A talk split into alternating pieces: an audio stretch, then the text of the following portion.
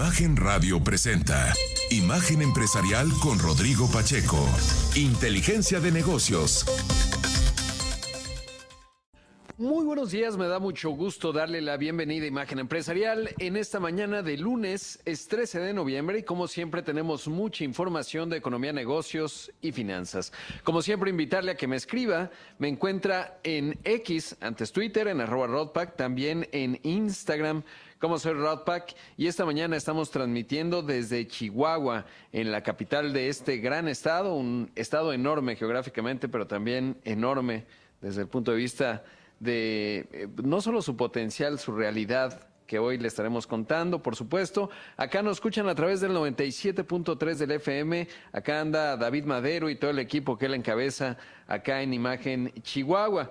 Por cierto, esta mañana venía con mi buen amigo Francisco Sea, con Liz, con Carla, todos veníamos en una Lincoln Nautilus que estaba muy bonita.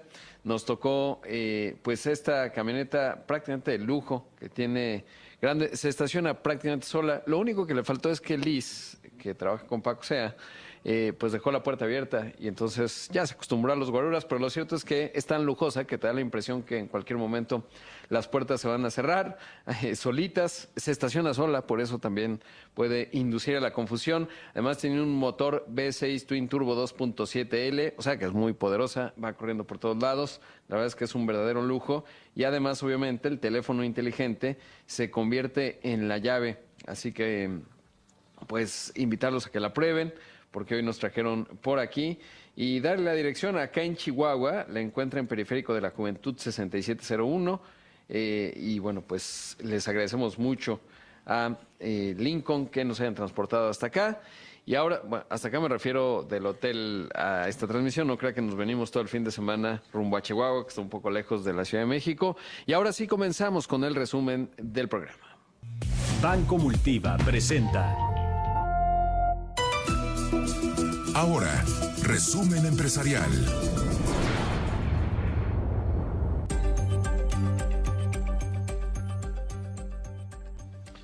Y mire, le cuento que uno de los temas clave que se dio a conocer, eh, pues no el fin de semana, pero sí desde el viernes ya por la noche, fue que justamente Moody's eh, puso en perspectiva negativa la calificación AAA de los Estados Unidos.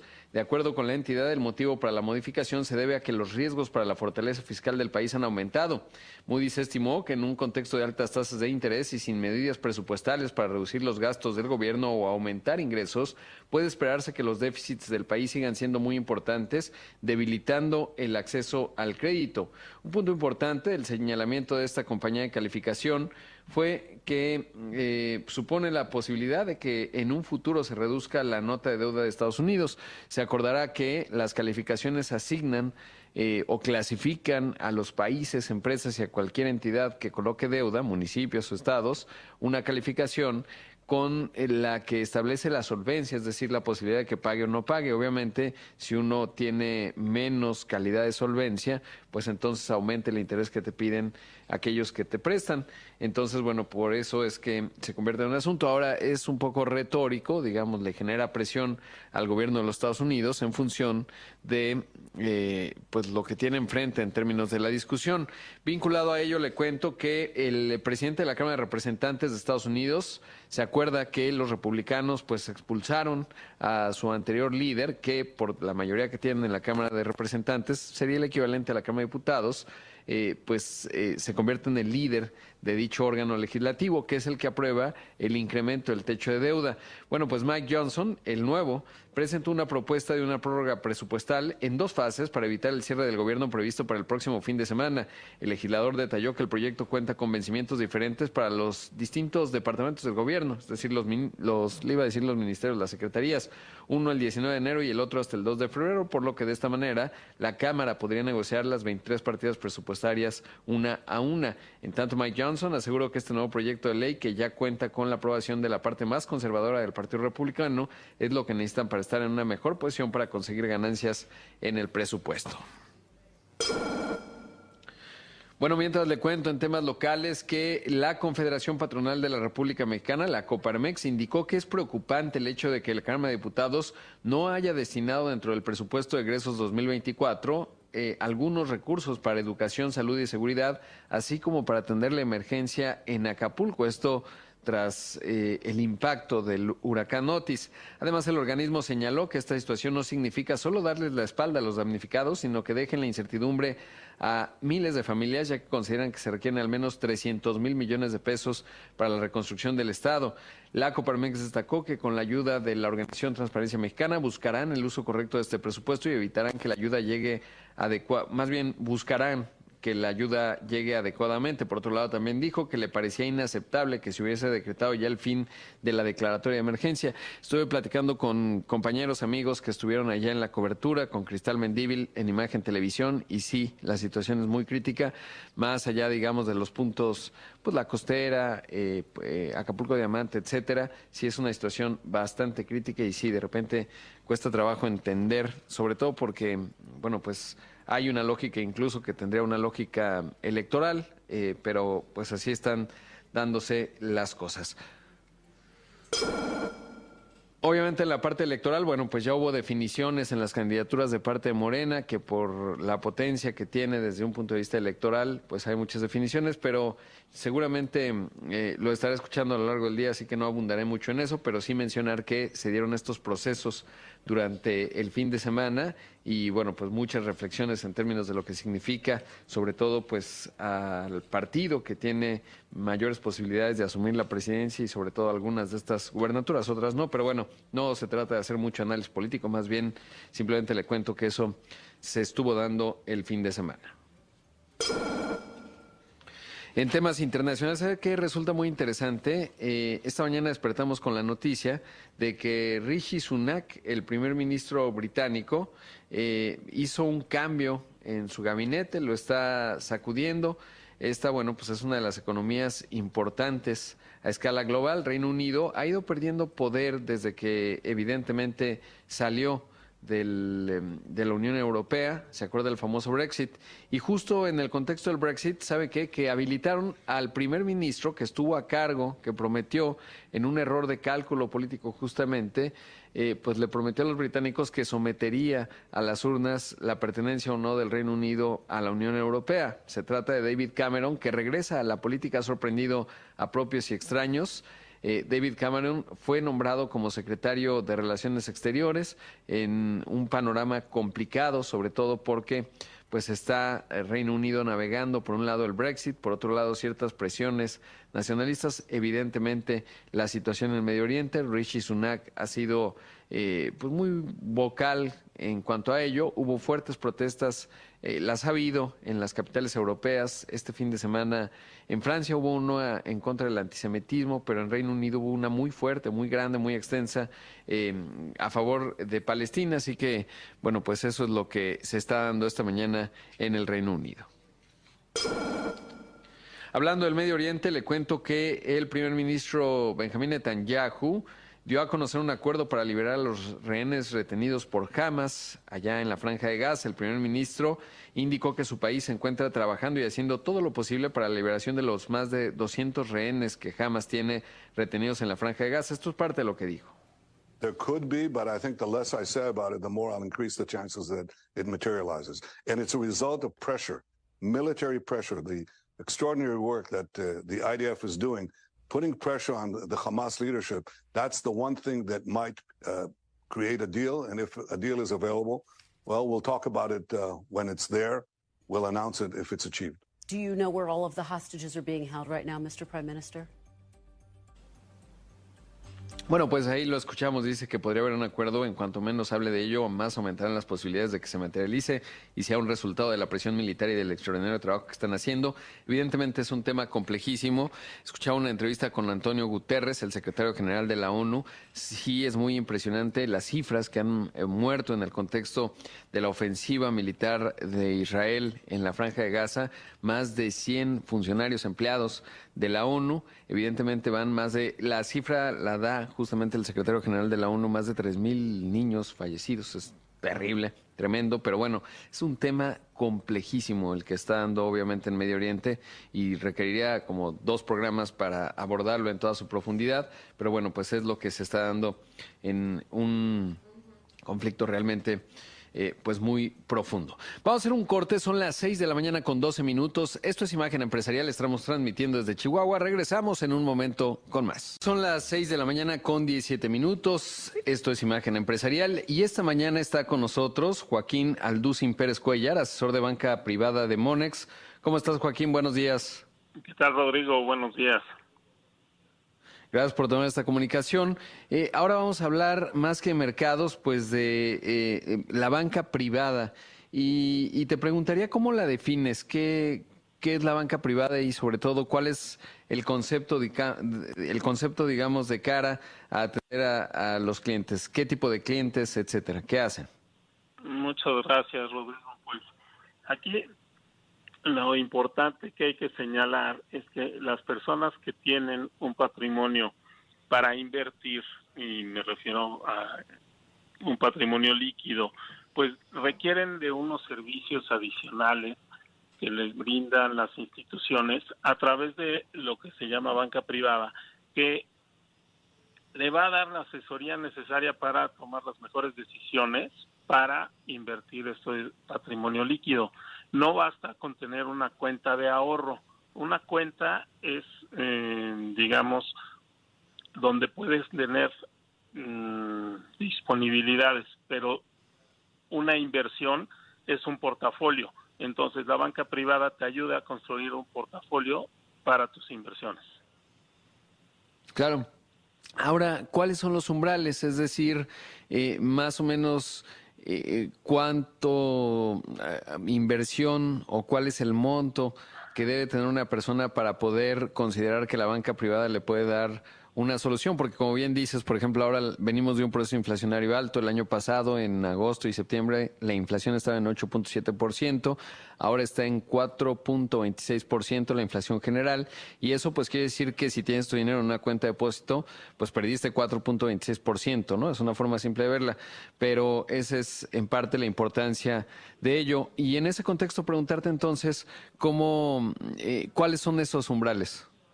Sí, es muy importante pensar que, que las personas que tienen dinero para ahorrar, que no lo van a utilizar en el corto plazo, pueden comprar diferentes instrumentos con el propósito de tener un rendimiento mayor. Hay instrumentos que son accesibles desde muy bajos montos. Por darte un ejemplo, un CETE vale 10 pesos, ¿sí? Sin embargo, pues nadie abre una cuenta para invertir 10 pesos. Entonces depende de las instituciones y depende de la construcción del portafolio. A mayores montos se construyen portafolios pues más diversificados. En general las instituciones tienen diferentes umbrales para poder participar en los instrumentos de inversión. Nosotros en este caso de Monex estaríamos diciendo pues que mm, manejamos un servicio muy especializado y buscamos patrimonios de buen tamaño. Y de buen tamaño me refiero a gente que quiere tener una diversificación muy amplia a, cambio de un servicio de un servicio muy muy especializado.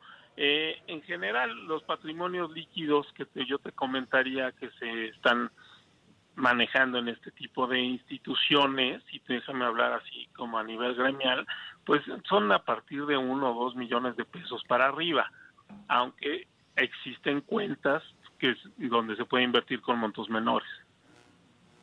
Claro. Eh, y hay algo importante que es, eh, pues cada persona tiene distintas necesidades, ¿no? Por eso siempre que me preguntan, oye, ¿dónde invierto mi dinero? Siempre les digo, bueno, pues ¿qué quieres? ¿No? Y lo importante es que la persona que pretende asesorarte eh, te escuche primero, ¿no? ¿Qué tanto apetito tienes para el riesgo? ¿Qué quieres hacer con ese dinero? ¿Cuándo lo necesitas? ¿Qué plazos? Etcétera. Y eso me lleva al perfil del cliente. ¿Cómo definirlo y sobre todo cómo lo hacen ustedes en Monex? Sí, tu comentario es muy bueno y esto es muy importante porque tenemos que analizar y platicar con la persona dos cosas muy importantes. La primera es cuáles son sus objetivos de inversión. A ver, puede haber personas que estén guardando su dinero con el propósito de comprarse eh, algún activo, un auto, pueden querer estar ahorrando para comprarse un inmueble o pueden estar ahorrando para mantener su dinero y quizás su propósito es heredarlo a la siguiente generación. depende. Y de y la ese es el propósito. Y la otra es el apetito de riesgo que tienen las personas. Y el apetito de riesgo está en función de muchos factores, principalmente la edad. Las personas jóvenes están dispuestas a tomar mayores riesgos que las personas maduras. ¿Por qué? Pues porque se entiende que tienen muchos años por delante para recuperarse de alguna eventual disminución o alguna baja en los activos. Esto es lo que nosotros le llamamos el perfil de cliente. Normalmente los clientes tienen un perfil donde les gusta muy poco, no, no les gusta el riesgo, les gusta en forma moderada o les gusta tomar algún tipo de riesgo con el propósito de tener mayores rendimientos. Entonces, ese perfil del cliente nos va a definir qué instrumentos son propicios para construir el portafolio de cada tipo de cliente. Claro, y sobre todo, Joaquín, en un contexto en donde están cambiando, digamos, el precio de los activos. Por ejemplo, este 2023, eh, pues ha generado mucha atención el CETE, pero no es lo único. Eh, en un momento en donde las tasas de interés, tanto nacionales, bueno, la nacional está pues en su máximo histórico, 11.25%. Eh, no parece que vaya a bajar por lo menos en lo que resta de este año. Y el Fed allá en los Estados Unidos, por ejemplo, de 5.5, pues hay señales encontradas en cuanto a que si va a subir la tasa de referencia, bueno, no un Pago, el Comité de Mercados Abiertos antes de que termine este año o no. Y por eso es importante la asesoría, ¿no? Porque es un panorama, digamos, relativamente cambiante. Si uno ve empresas tecnológicas versus no, de, por ejemplo, acá en México, de la construcción, que de repente tienen eh, aumentos o grupos aeroportuarios, en fin, y todo ello requiere un acompañamiento significativo. Eh, ¿Cómo lo, lo van manejando ustedes? Bueno, pues precisamente a partir del perfil del cliente, nosotros identificamos cuáles son los instrumentos propicios para construir su portafolio. Como tú bien comentas ahorita, tenemos inversiones como son los instrumentos de deuda que pagan tasas por encima del 10%. Esto no estábamos acostumbrados a verlo desde hace más de 15 años, ¿no? Este es un fenómeno nuevo y entonces algunos clientes pues están muy contentos invirtiendo en estos instrumentos pero puede haber otros clientes que quieren tener eh, ahorros en, en, dólares, por ejemplo, y en dólares pues no tienes tasas del 11%, las tasas de inversión en deuda pues están mucho más bajas, entre el 3 y el 3.50, por ejemplo, y sin embargo también puede haber clientes que tienen una, un umbral, digamos, de, de inversión de más largo plazo y están dispuestos a comprar acciones de empresas. ¿Por qué las acciones de empresas? Porque está comprobado históricamente que las bolsas y los índices accionarios a través del tiempo dan un rendimiento superior a los instrumentos de deuda. Existen estudios desde el año 1900 que históricamente los índices accionarios como el índice Standard Poor's tienen un rendimiento por encima de los instrumentos de deuda superior de, a, a 8 puntos Joaquín, no quiero que se nos acabe el tiempo sin que nos digas dónde los pueden contactar. Muchas gracias. Bueno, nuestros medios de consulta, la página en internet www.monex.com.mx o en Twitter arroba monexanálisis. Ahí escuchamos a Joaquín Alducin Pérez Cuellar, asesor de banca privada en Monex. Vamos a hacer un corte, esto es Imagen Empresarial, regresamos en un momento con más. Ya regresamos con más aquí en Imagen Empresarial cuando son las 6 de la mañana con 31 minutos.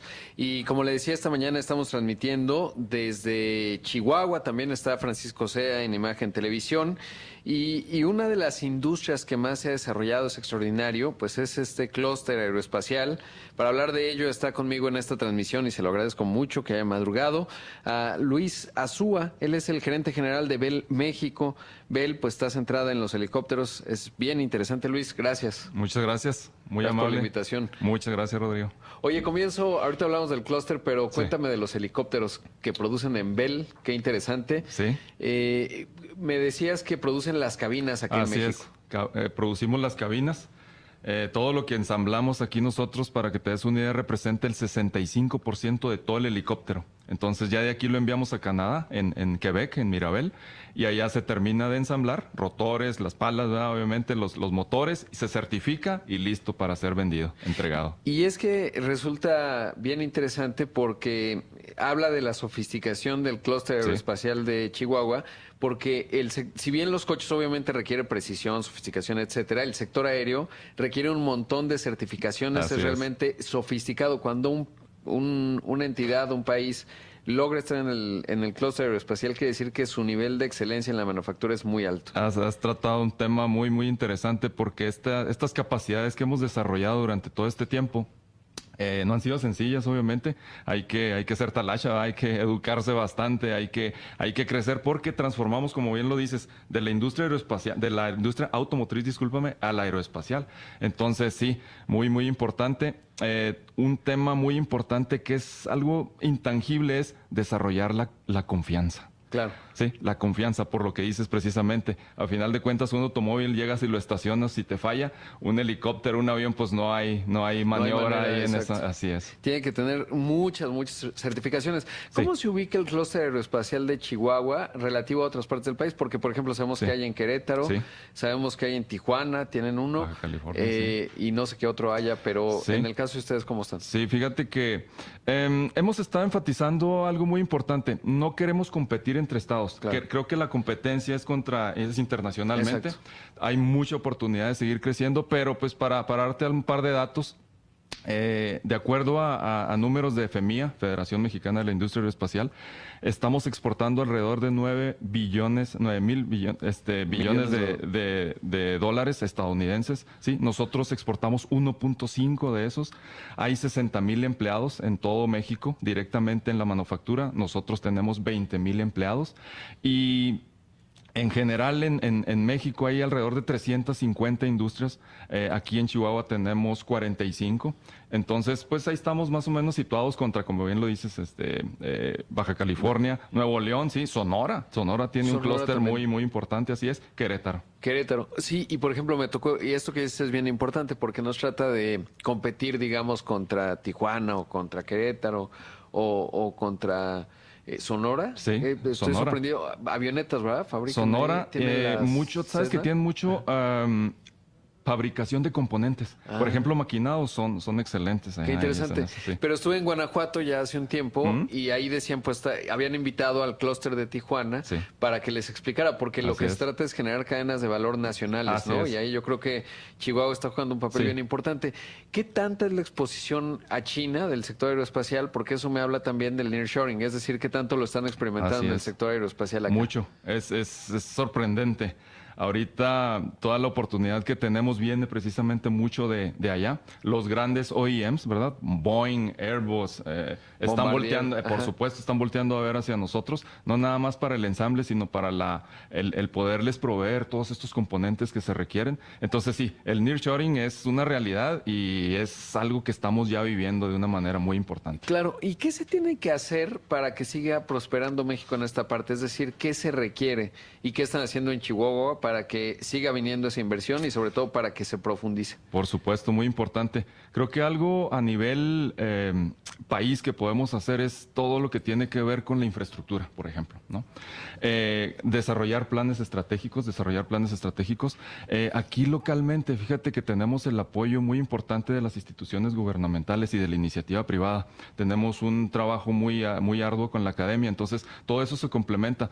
Eh, desarrollo económico del estado de Chihuahua, por ejemplo, es una asociación civil de- del empresariado chihuahuense, eh, y en su vicepresidencia, que es el Consejo de Desarrollo Económico Regional Chihuahua Centro, ellos eh, eligen los, los planes estratégicos que nos van a dar una, un- dar una mejor competitividad a nivel Chihuahua, pero también a nivel Estado. Entonces, todo eso, fíjate que la, la, triple, la triple hélice, la academia, la iniciativa privada, obviamente el gobierno, es clave que estemos en comunicación y aquí en Chihuahua se está dando de una manera muy, muy importante. Y sobre todo pensaría, porque lo que me ha tocado observar en las entidades que van prosperando y avanzando es consistencia en la política pública. Esto que mencionas, Muchísimo. ¿no? Plantear rutas, puntos en el futuro, digamos, cinco años, Así es. a veces diez incluso. Así es. Convergen instituciones porque se requiere capital humano. Mucho. Obviamente, el sector privado Index, por ejemplo, que es fundamental, digamos, ese trabajo que tienen a nivel nacional, Así pero que te da obviamente visibilidad y obviamente el Estado, ¿no? Que, Sí. es, que es bien importante. Muchísimo.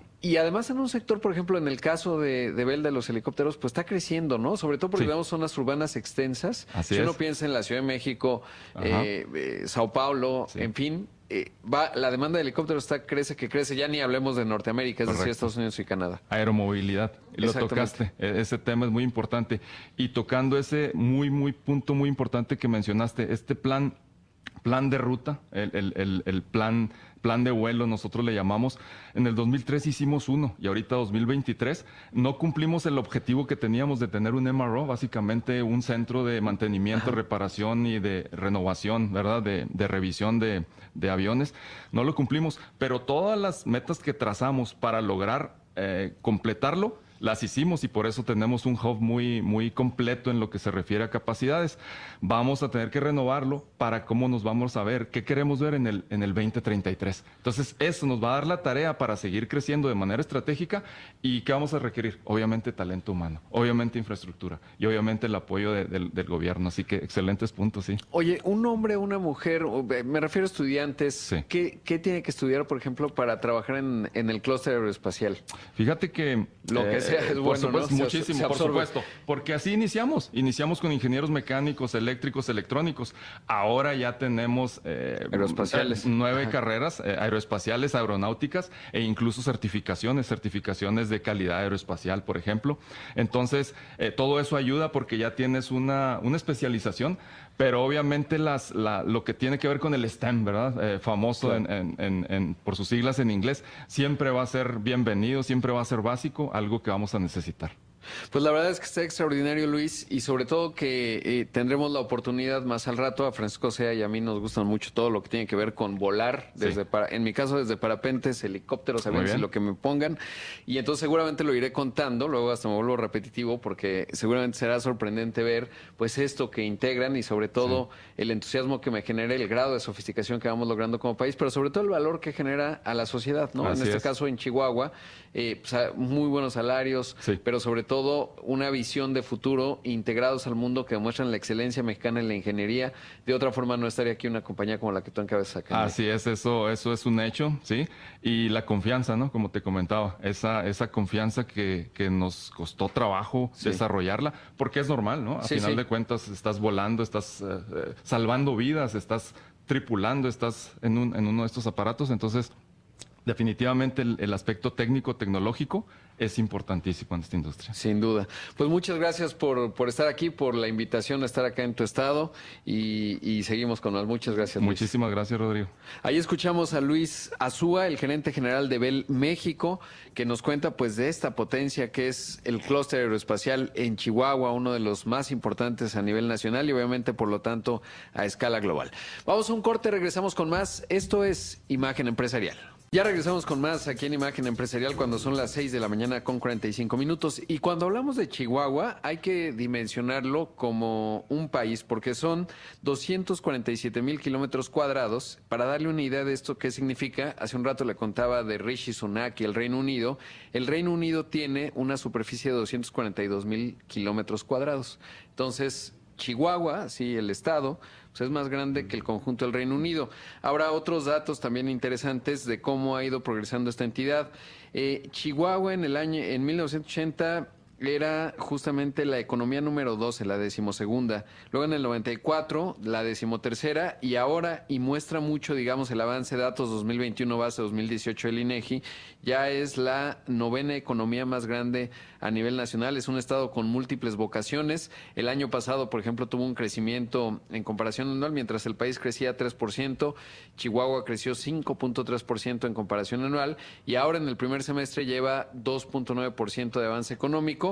Y bueno, después de esa introducción para que los que nos escuchan en todo el país dimensionen el estado grande que tiene Chihuahua, que además en actividades primarias, la nuez, etcétera, es decir, en, las- en la, en la actividad que tiene que ver con el sector agropecuario, la carne es deliciosa, si no, el otro día que vine por acá comí una carne extraordinaria. En las secundarias, pues ya escuchamos Está la minería, la manufactura de exportación, es decir, eh, todo lo que tiene que ver con el clúster aeroespacial que platicamos, en fin, un montón de cosas. Y en las actividades terciarias, por supuesto, que es lo que mueve a las economías, el sector de los servicios. Bueno, todo eso para decirle que está conmigo en esta transmisión Jorge Rodrigo Cruz Camberos. Él es el presidente de Desarrollo Económico del Estado de Chihuahua. Jorge, gracias por estar aquí. al contrario, gracias Rodrigo. Saludo al, al auditorio esta mañana ya, ya de un poco de contexto, pero pues nada, como los que están evidentemente trabajando 24/7 para que este estado prospere. ¿Qué, ¿Qué, nos puedes decir, digamos, del momento económico que está viviendo Chihuahua? Empezaría, pero estamos muy entusiasmados de lo que está sucediendo ahorita en Chihuahua. Yo creo que es un momento único que tenemos que aprovechar. Y mucho esto es a, qué tipo de ciudad es la que queremos, es lo que nos cuestionamos todos los días en Desarrollo Económico AC. Eh, y, esto va a recaer mucho en un crecimiento equilibrado, que si vemos todos nuestros indicadores, eh, hay que medir el desarrollo de nuestra gente y el desarrollo económico. Vemos desarrollo económico y, todo va en verde. Generación de empleo, el PIB va creciendo, la informalidad es baja. A mí una cosa que siempre destaco mucho de Chihuahua es que algo bien importante para una economía es la, la, composición, la estructura formal e informal. En el caso de Chihuahua, muy por debajo del 55% de la media nacional. Voy a hablar de memoria, pero anda por ahí del 34% del sector La ciudad más formal, estamos siempre peleando primer, segundo lugar como la ciudad más formal, es otro de los indicadores importantes que tenemos. Y si nos ponemos a ver también la reducción de la pobreza extrema, se está haciendo un excelente trabajo, pero con un enfoque de pegarle a través del empleo. Creemos que la mejor forma de sacar a nuestra gente adelante es generando empleos de calidad, eh, empleos que te generen una buena calidad de, de vida y, tratar de mandar los subsidios a quien en realidad lo necesita. Exacto. Sí, este estado es grandísimo, como ya lo decía, pues eh, hay, que imaginar el Reino Unido, ¿no? Y uno piensa Escocia, este, Edimburgo, ¿no? Londres, etcétera. Bueno, pues Chihuahua es más grande que eso, ¿no? Y porque además estás hablando no de Inglaterra, del Reino Unido, que comprende la parte de Irlanda, etcétera.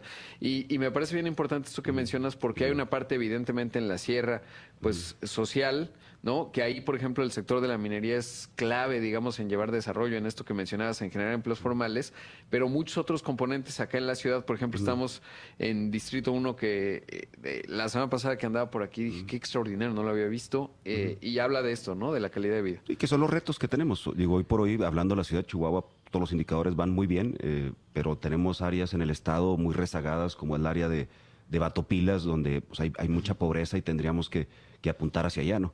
Ahora, el problema del Estado es que es muy grande, muy montañoso y el tema es que no está tan poblado. Exacto. Entonces también tenemos un reto importante con el tema del talento. Sí, que es bien importante. Ahora, algo clave es eh, que ustedes son una ACE, que eso también es bien interesante. ¿Qué implica eso, digamos, como estructura y, la óptica que les da? mira, yo que la, gran ventaja que tenemos eh, de entrada son 50 años, estamos cumpliendo 50 años como ACE, es una ACE que, como ya lo mencioné, se planteó en su momento eh, qué ciudad queremos y recaía una crisis de empleo que iba a haber en el momento. Y fue donde se optó por ir a buscar el, eh, la industria manufacturera y, generar los empleos que se necesitaban.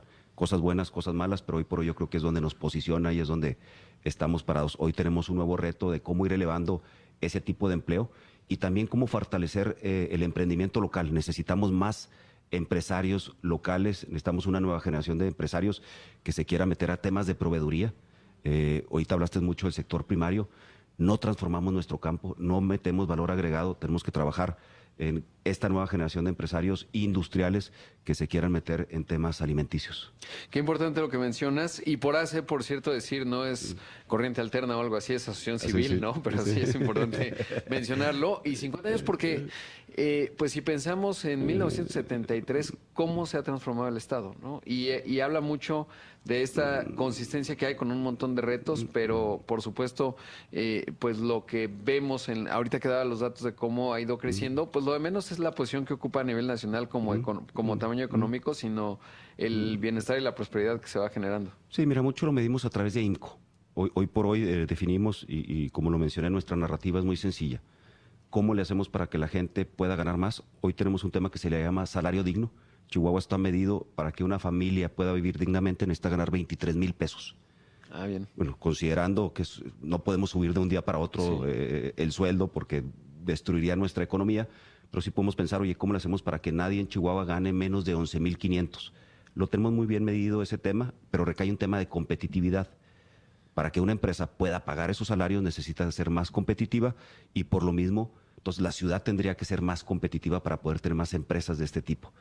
Entonces, aquí yo creo que nuestra gran ventaja y fortaleza es la unión que hay como sector empresarial y la relación por lo pronto que tenemos con los gobiernos locales, tanto el estatal como el municipal. Aquí nos fascinaría tener una buena relación con el gobierno federal, pero hoy por hoy tenemos esta, este gran reto porque definitivamente eh, el, el centro no nos voltea a ver. Claro, sí, eso eh, pues es algo que voy recogiendo en muchos estados, lamentablemente, pero que finalmente eh, creo que el trabajo que se hace desde el sector privado y poniendo los puntos de datos, digamos, al, al gobierno municipal y estatal, ayuda muchísimo. ¿Y cómo se da la relación? Por ejemplo, obviamente está eh, Chihuahua Capital, Ciudad Juárez como un punto importante, hay varias ciudades más.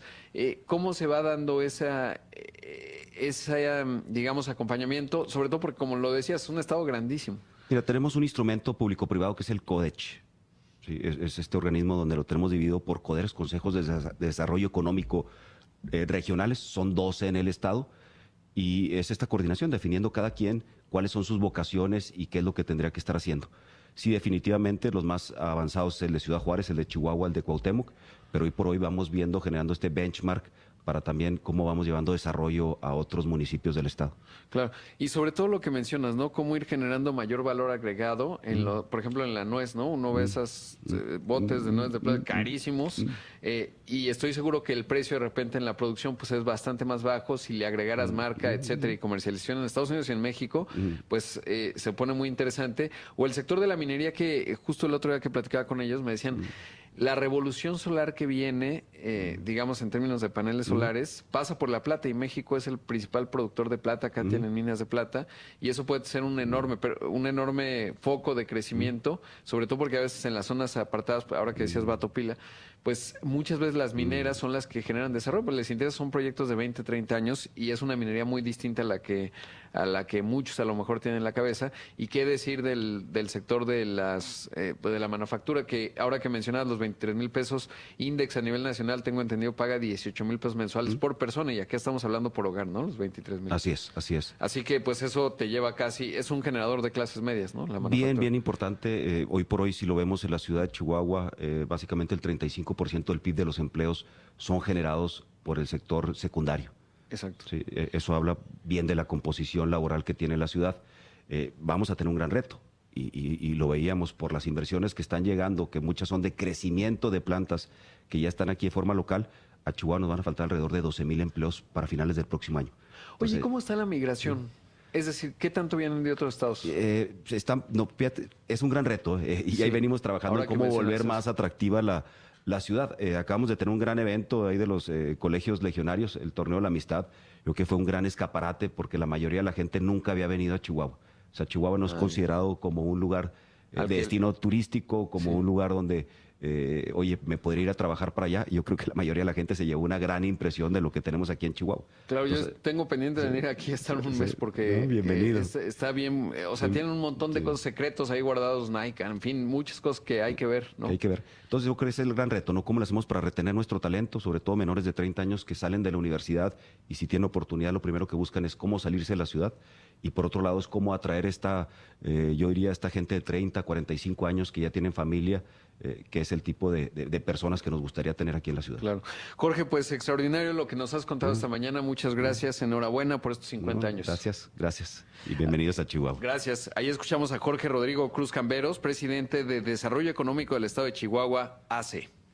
Mire, le cuento brevemente, me queda menos de un minuto, que Novo Nordisk, que esta farmacéutica, indicó que en un estudio, el cual contó con la presencia de, bueno, con, no la presencia, con 17.500 personas que fueron estudiadas, padecían obesidad y probaron Wegovy, que es su casi milagroso medicamento, bueno, pues demostró que el fármaco redujo el infarto de miocardio y muerte por causas cardiovasculares en un 20%, extraordinario.